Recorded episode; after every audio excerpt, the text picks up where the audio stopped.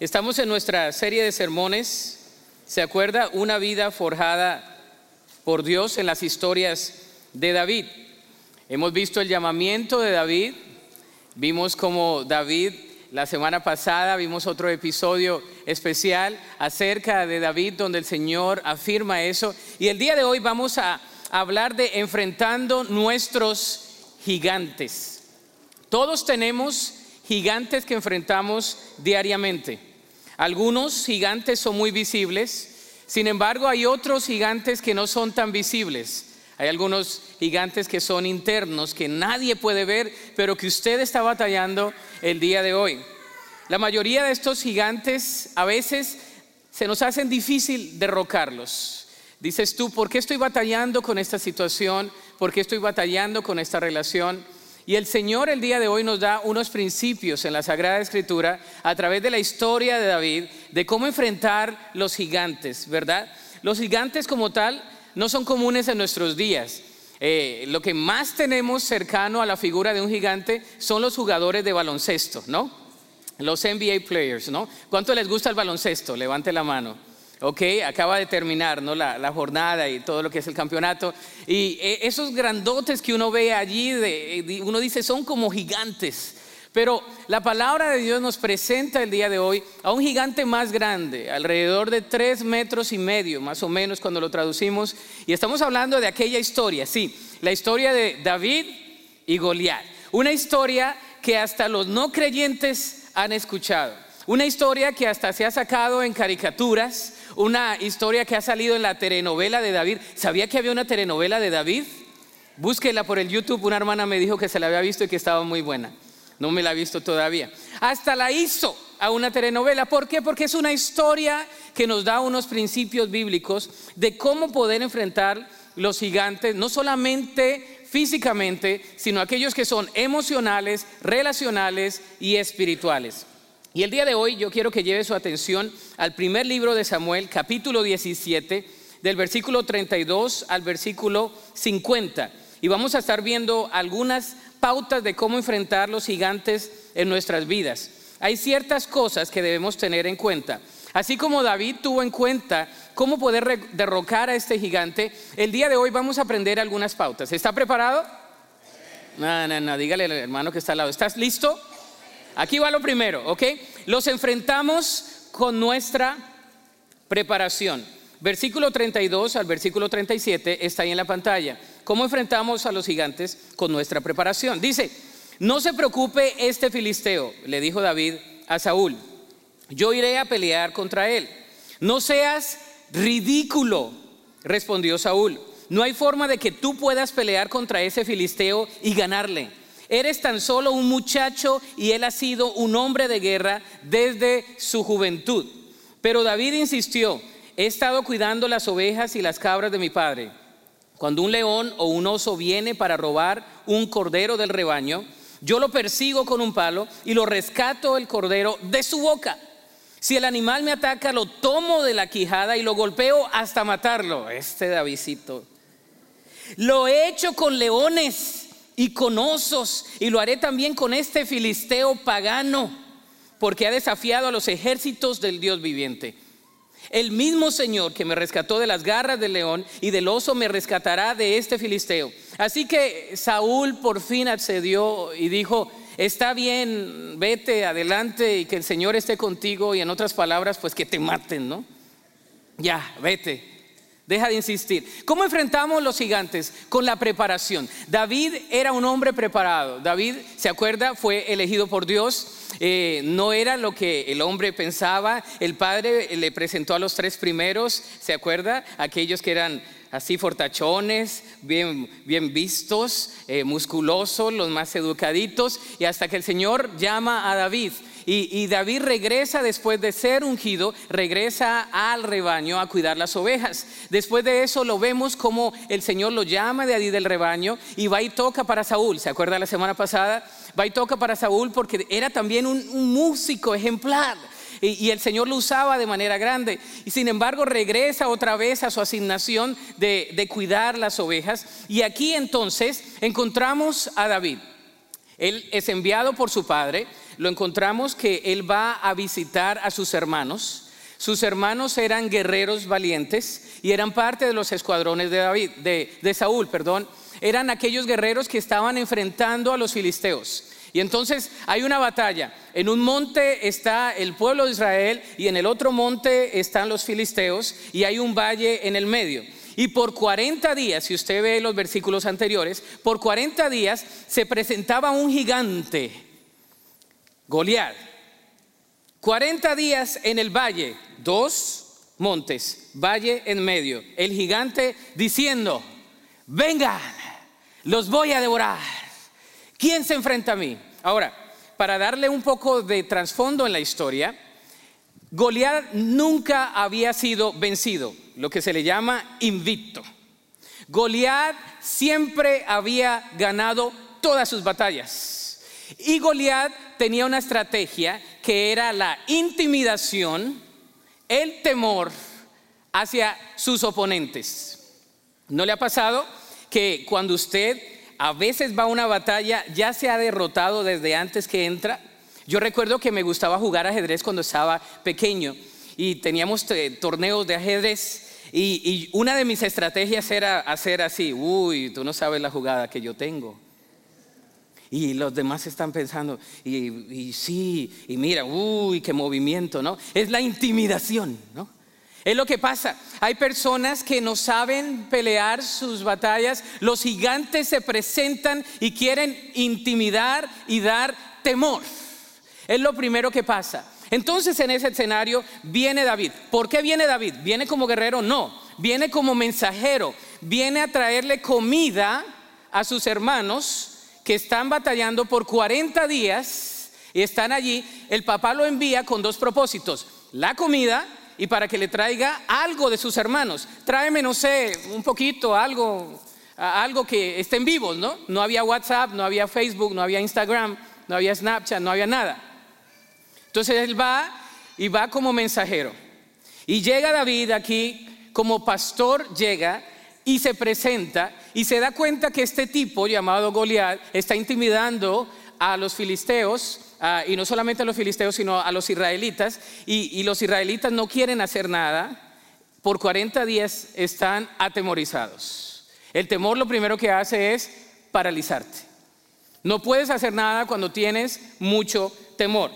Es interesante ver la preparación que tenía David. ¿Cómo fue David preparado? Él fue precavido y obediente. En el versículo 33 vemos la respuesta del rey Saúl al decirle a David que no fuese ridículo. Le dice David, eres un ridículo, eres un ridículo, no, no pierdas el tiempo porque ni siquiera hay posibilidad de que le ganes a este gigante invicto, muy alto, muy armado. Y entonces David dice, no, yo creo que sí tengo posibilidad. Y le presenta la preparación. La hoja de vida de David era, he matado a los osos, a cualquier bestia que viene, y yo creo que lo puedo desmenuzar a este también.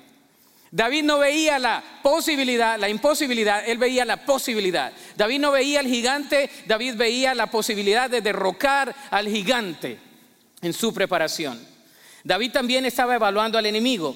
El armamento que cargaba Goliat pesaba aproximadamente 125 libras. ¿Ha usted cargado un armamento de 125 libras? Yo ni en las pesas en el gimnasio, hermanos.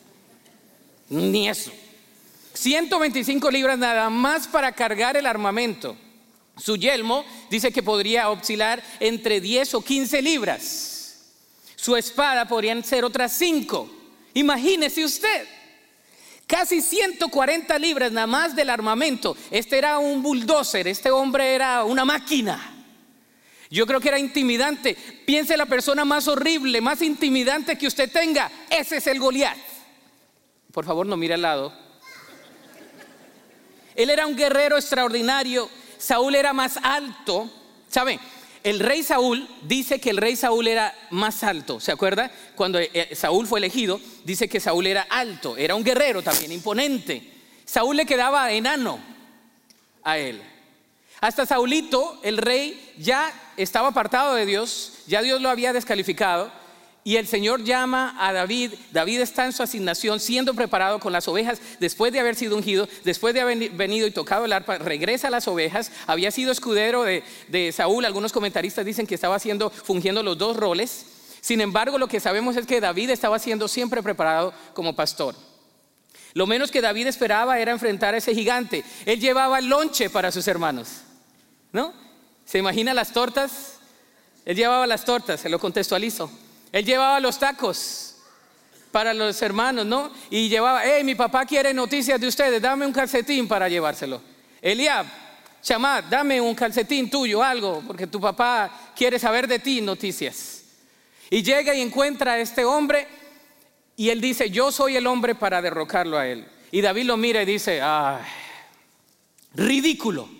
Le llama ridículo y la connotación en el original es fuera de mente es decir, demente, le dice, eres un iluso si quieres derrocar a este gigante. David evaluó al enemigo desde el primer momento que insultó a Jehová. El nombre de Jehová tiene la connotación del Dios viviente. Su creencia era en Dios y era íntima. Sabía que así como Jehová los había defendido en el pasado, podría salir victorioso de esta prueba. Así que comienza a decir David, la confianza mía no es en mis habilidades, la confianza mía es en el Dios todopoderoso. Y yo sé que este gigante no se metió conmigo, sino que con el Dios que yo tengo. Y yo sé que este pueblo que está ya atemorizado, el Señor ya lo sacó de cautiverio por 400 años. Y yo sé que esas historias que yo tengo aquí en la mente, yo voy a agarrar y voy a vencer a ese gigante, no yo, sino el poder de Dios que está en mí.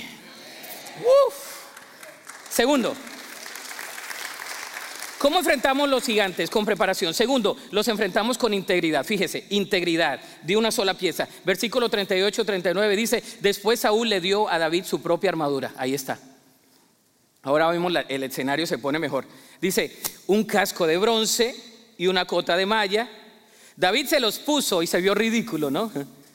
Se ciñó la espada y probó dar unos pasos porque nunca antes se había vestido de algo semejante. Y entonces dijo, no puedo andar con todo esto, le dijo Saúl, a Saúl le dijo, no, estoy acostumbrado a usar esto. Así que David se lo quitó, tomó cinco piedras lisas de un arroyo y las metió en su bolsa de pastor. Luego armado únicamente con su vara de pastor y su onda, comenzó a cruzar el valle para luchar contra el filisteo.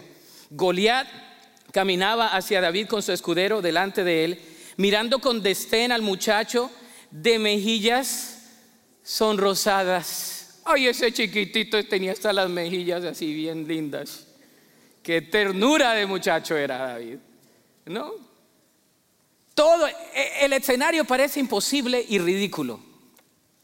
Yo creo que las historias que nos ponen en, la escuela dominical de David y Goliat, yo, creo que le hacen mérito. Los dos ejércitos, el valle en el medio, y Goliat viene y David nada más dice, yo no me voy a poner esto, esto no me gusta a mí, yo me voy a poner lo que yo sé hacer autenticidad e integridad. Nunca seas alguien que Dios no te ha llamado a ser. Nunca pelees con armas que tú no sabes usar. Nunca seas alguien que tú no eres porque Dios te ha llamado a hacer lo que tú eres. Y el Señor te ha dado a ti lo que el Señor te quiere dar para pelear el gigante que te ha puesto delante. Así que Dios te va a usar de la manera como eres. No pretenda ser Saúl. Él no quería ser Saúl, él no quería ser Eliab, él no quería ser nadie de eso. Él dice, yo soy pastor. ¿Y qué agarró? Cinco piedras lisas y los puso en su maletincito de pastor. Usted se imagina la historia, ¿no? Y entonces viene el gigantote así y Davidcito así chiquito. Y yo creo que los dos bandos están diciendo, se lo va a devorar. Esperemos para la acción. Y hasta los mismos israelitas atemorizados, dándole la victoria a Goliat. ¿Sabe? ¿Cómo lo hizo David? Con la armadura correcta. Él usó la armadura correcta. Saúl quería ponerle una armadura de guerrero a David, pero David era un pastor. David no desea pelear como guerrero, él pelea como pastor.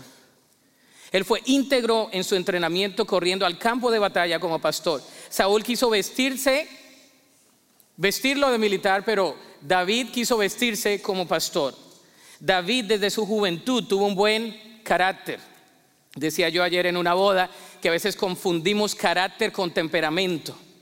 El temperamento es como nosotros heredamos, ¿verdad? Si usted tiene un temperamento sanguíneo, colérico y todo eso, ¿verdad? El que tiene carácter es la persona que puede controlar su temperamento.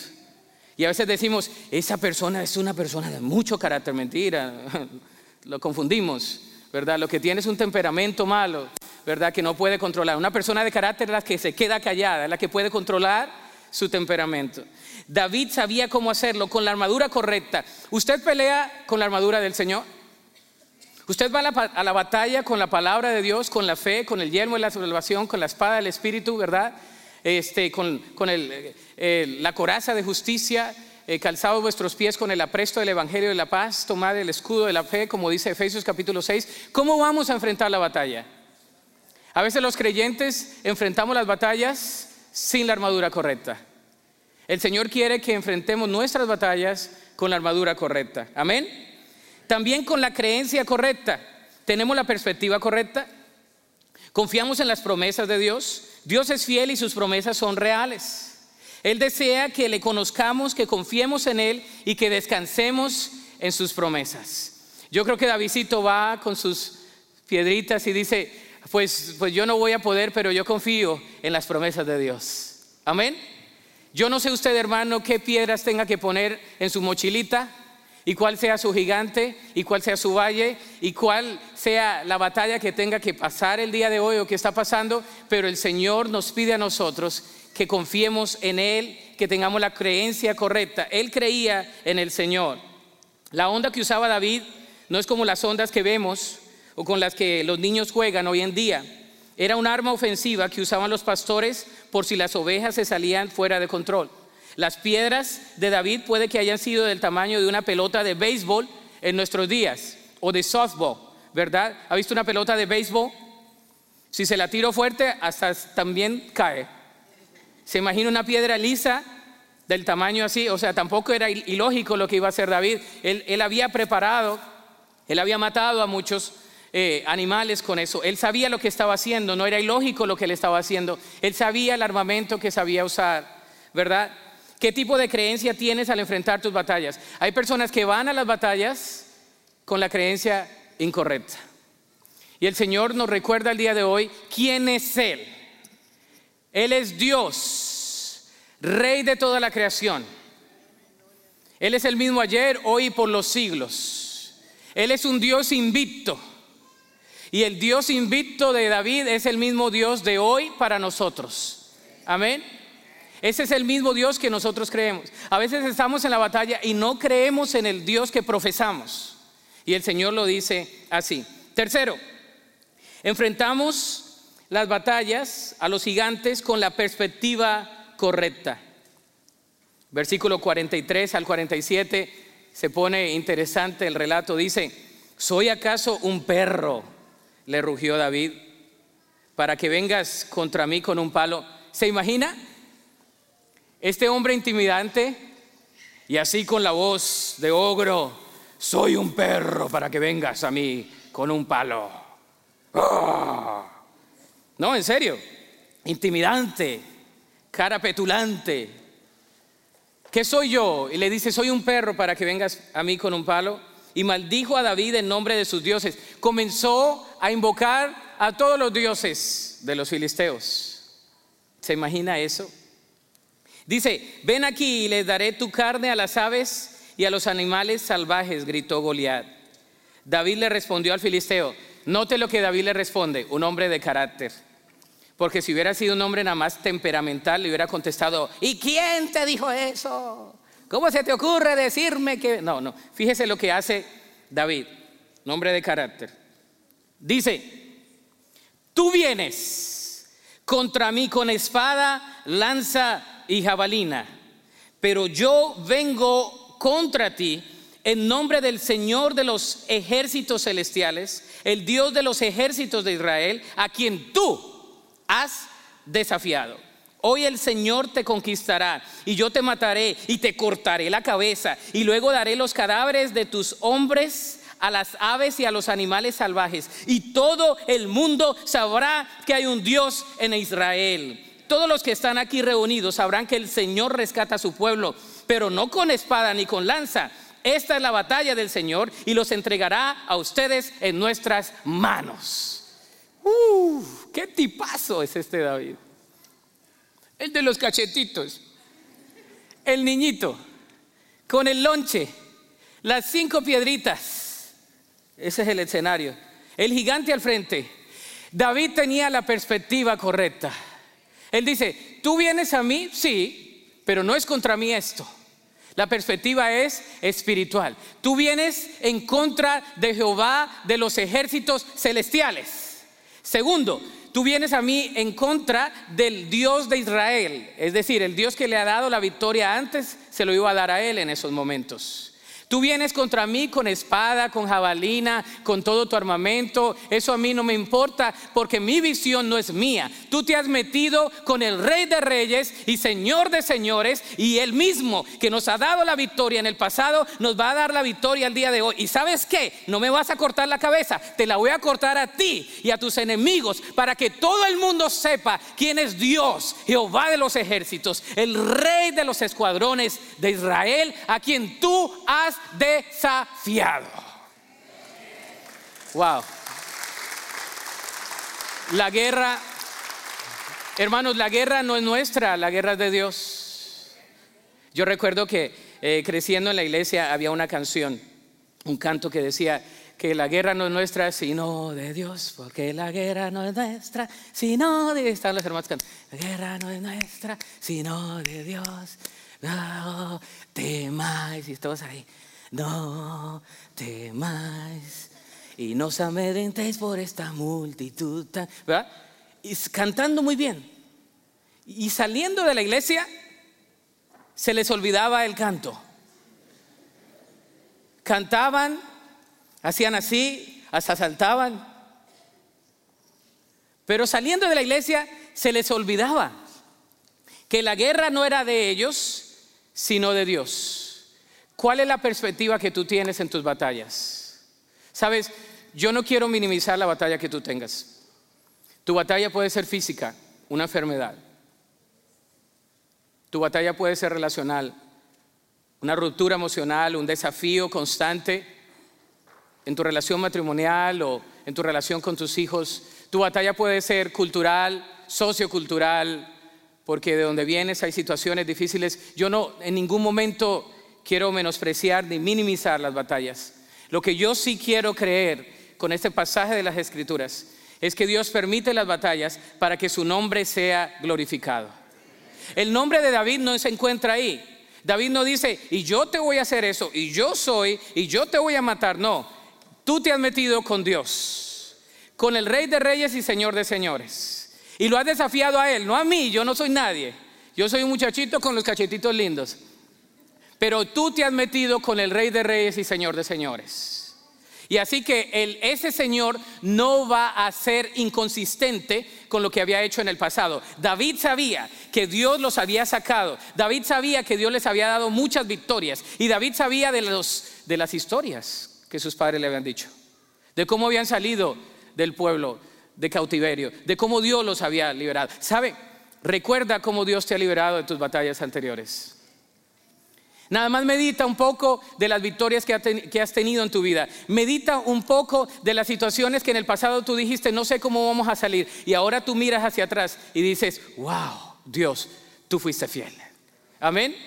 ¿No te ha pasado que tú dices, en ese momento hay la batalla y todo está y viene y el, y el, Goliat está más grande de tres y medio, ¿verdad? Es intimidante y tú te sientes así, peor que David pero Dios te da la conquista y la victoria en esa batalla, porque la batalla y la guerra no fue tuya, el Señor peleó la batalla por ti y te sacó victorioso para que seas un reflejo de su gloria, para que el poder de Dios se manifieste en ti y para que la gracia de Dios, la fidelidad de Dios sea el remanente que sea el testimonio a las personas alrededor tuyo de que Dios existe, de que Dios es real, de que Dios contestó tu clamor, de que Dios te rescató, de que Dios te liberó, de que Dios te sanó de que Dios restauró tu matrimonio, de que Dios te sacó de esa prueba. Esa es la victoria en el Señor.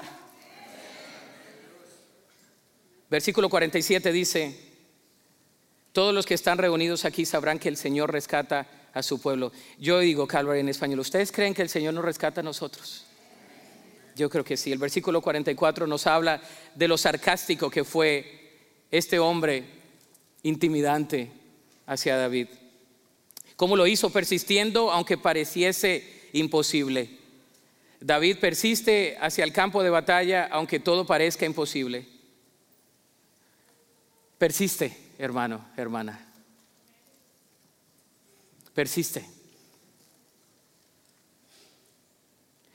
Eh, también siguiendo la visión de Dios, dice, pero yo vengo a ti en el nombre del Señor de los ejércitos celestiales. La visión de Dios, no tu visión.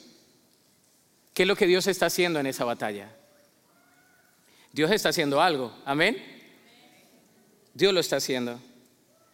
Esto describe la esencia de la visión de la victoria de David. Él sabía que esto no era nada personal, esto era algo de visión, iba en contra de la visión de Dios. Cuando tenemos la perspectiva correcta, Dios se manifiesta para respaldar la visión de su reino. Al ir en contra de Dios, vamos en contra de la visión de la visión de su reino. Dando la gloria a Dios. Tú quieres ser victorioso, da la gloria a Dios. Amén. Cuando salgas de la batalla, di, esto es para la gloria de Dios. Cuando ya dejes de orar por esa petición y que el Señor conteste tu clamor, te vas a dar cuenta que es para la gloria de Dios. Para la gloria de Dios. Le damos la gloria a Dios. David dice, esta es la batalla del Señor y Él los entregará en nuestras manos. En otras palabras, la victoria es de Dios. Y Él pelea todas y cada una de nuestras batallas. La intimidación es lo más grande que enfrentamos nosotros los creyentes. No lo vas a poder hacer. Como dicen ustedes los mexicanos, no la vas a hacer. No la vas a hacer, no la vas a hacer, no la vas a hacer. No, no, no, eso no lo... No. Hasta con el sonsonete, ¿no? ¿Cómo se te ocurre pensar en eso? Olvídate. Tú, ¿quién eres tú? ¿Has escuchado esas palabras? Tú ni puedes hablar. Tú no tienes lo que no tienes la preparación, tú no has ido a la escuela. Tú ese, ese negocio, olvídate. Nunca lo vas a poder hacer. ¿Has escuchado eso? ¿O se te ha venido a la mente? Tú, la familia que tienes, te van a criticar. ¿Con qué autoridad? Tú, olvídate. Esa es la intimidación. La batallamos todos nosotros los creyentes. Tú vas a poder, no vas a poder con esa tarea. Nunca lo vas a poder hacer. Esa es la intimidación. Esos son los gigantes que están ahí en el valle diciendo, tú no vas a poder. Y el Señor está diciendo, si confías en mí como David lo hizo, si confías de que yo soy tu Dios, quien te esfuerzo, quien te da las fuerzas, quien te levanta, quien te sustenta, quien conquista tus batallas, yo estoy aquí. Da la gloria a Dios. Después de que tu batalla se culmina, da la gloria a Dios. Amén. Que no se te olvide de que ya eh, conquistaste esa batalla porque viene otra luego. y no le des la gloria a Dios. Dale la gloria a Dios. Amén. Dale la gloria a Dios. A, mí me, edifica mucho cuando las personas me comparten una petición de oración y, tengo mi lista cada vez es más larga y, a, veces la noto ahí en el teléfono pero también me gusta mucho cuando las personas me dicen, pastor, ya no ore más por eso porque ya se respondió. Y yo digo, qué bueno, don't deal, ya lo quito de ahí. Seguimos adelante. La batalla fue conquistada. Gloria a Dios. Gloria a Dios. Cuarto, los enfrentamos esos gigantes atacando confiadamente. Versículo 48-50 dice, cuando Goliat se acercó para atacarlo, David fue corriendo para enfrentarse contra él se pone bueno. Dice, metió la mano en su bolsa de pastor, sacó una piedra, la lanzó con su onda y golpeó al filisteo en la frente. La piedra se le incrustó allí y Goliat se tambaleó y cayó de cara al suelo. Así David triunfó sobre el filisteo con solo una onda y una piedra porque no tenía espada. Qué valentía, con esa valentía que tenía él, David. Todos están ahí, ya le había respondido y David en ese momento pudo haberse echado para atrás. Como todos nosotros a veces hacemos. Sí, yo lo voy a hacer, Señor. Si haces esto, yo te serviré. Y para atrás. Si me respondes, yo te voy a... Y para atrás. En el campo de batalla, la victoria de casi, y usted y yo a veces nos echamos para atrás. David, ¿qué hace? Él está hablando y está viniendo. Está, están los dos ejércitos ahí, el grandote y Davidcito de los cachetitos. Habla con el gigante. Y no solamente se queda en palabras, porque a veces hablamos. ¿Ha conocido usted personas que hablan y hablan y nunca hacen nada? De esos hay en todo lugar. Eh, usted no diga que eso es latino, no, en todo lugar hay de eso. El que habla y habla y nunca hace nada. No, David hablaba y hacía. David le dijo, tú vienes a mí, yo vengo en contra de ti en el nombre del Señor. Y comenzó a correr. Yo, yo me imagino esa historia, ese escenario, esa ilustración. Comienza a correr y entonces David agarra su piedrita de la bolsita y la pone en su onda. Y las ondas eran diferentes porque Aquí me puse a ver qué era lo que pasaba y las ondas, dice aquí en los versículos 49 y 50, nos habla de la majestuosidad, de la precisión de la ocasión. Se nos menciona cómo David mete su mano en una bolsa de pastor, saca una simple piedra y lanza con su onda. Y, las ondas eran diferentes, dicen que podrían ser hasta de seis, eh, seis pies, algunas son bien largas, ¿verdad? No son las onditas que usted piensa, de esas onditas a veces lo, hacemos diminutivo. No, era, era un armamento, era algo grande, le hacían un edificio así, lo ponían de cuero y entonces lo hacían así, ¿verdad? Y era una onda grande. Entonces David viene y él dice, pues aquí me lo he hecho. Tranquilo, con precisión. No hizo espectáculo, no llamó al ejército y dice, dale, dale, ¿quién gana? no, nada. David no quiso audiencia, ya la tenía. David no quiso porra, chiqui, chiqui, alarbín, bombado, nada. David se fue hacia el frente de batalla a hacer lo que él sabía hacer, que era pelear contra un animal. Lo vio como un animal y él dijo, este es un oso y lo voy a matar con una piedra se le incrustó, dice aquí, en la frente y cayó. ¿Cómo lo puedes aplicar en tu vida diaria? Cinco piedras con Cristo como Señor y Salvador. Esa es la primera piedra. Si no tienes a Cristo, no tienes nada. Simplemente. ¿Quieres ser victorioso en tus batallas? ¿Tienes a Cristo? Puedes entonces tener la victoria. Si no tienes a Cristo, entonces no vas a poder ser victorioso. Segundo, con el Espíritu Santo. Sabes, el Espíritu de Dios está en nuestras vidas. Y el Espíritu de Dios es un dúnamos, es una dinamita. Amén. Y lo que tú no puedes hacer, el Espíritu de Dios te da la sabiduría y el Espíritu de Dios te ayuda. No tienes que fabricarlo todo, no tienes que saberlo todo, no tienes que pretender ser alguien que no eres. El Espíritu de Dios te va a guiar. Tercero, la otra piedra es la palabra de Dios. En mi corazón he guardado tus dichos para no pecar contra ti. Debemos tener la palabra de Dios. La palabra de Dios es viva y eficaz y más cortante que toda espada de dos filos y penetra hasta partir, ¿verdad? Allí eh, los tuétanos, no discernir los pensamientos y las intenciones del corazón. La palabra de Dios es como un espejo de nuestro alimento, nuestro sustento. La palabra de Dios. La fe, la otra piedra es la fe. Yo quiero que metan la fe en esa mochilita. Esa piedrita lisa debe ser la fe. Porque dice la escritura, sin fe es imposible, y no lo sabemos. Y quinta piedra, con la familia espiritual. Dios no quiere que batallemos solos. Dios nos ha dado una familia. Amén. Dios no quiere que batalles tus batallas solo o sola. Él te ha dado una familia. Comparte la batalla, que hay un ejército que también está batallando contigo. Ponte sobre tus pies en esta tarde.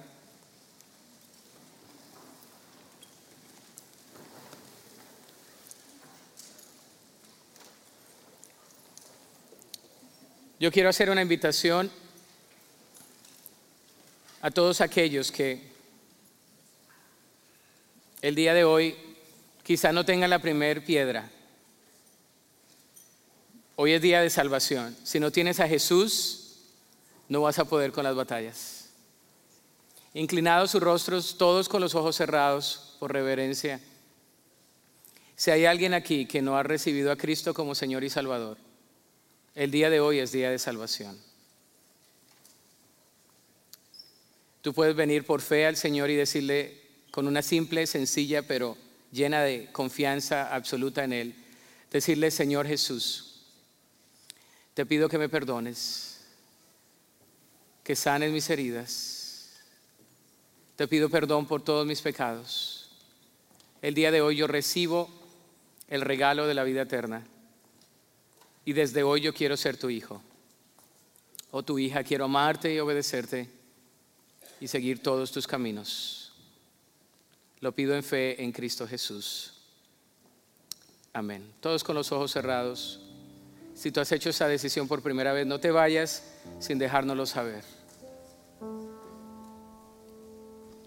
Pero el día de hoy yo quiero hacer otra invitación para todos aquellos que tienen alguna batalla. Y yo sé que hay muchos con batallas aquí. Hay muchos Goliaths que se levantan a intimidar todos los días. Si tú quieres venir al altar y orar y decirle, Señor, yo vengo delante de ti. Y como David me enfrento no en mis fuerzas, sino en las tuyas. Ven al altar como un acto, como un símbolo en fe de que quieres que el Señor pelee la batalla por ti y le dice, Señor, aquí estoy. Tú eres el dueño de mi vida, peleas mis batallas. Me someto delante de ti en el valle donde tú puedes hacer algo magnífico. Vengamos a Cristo.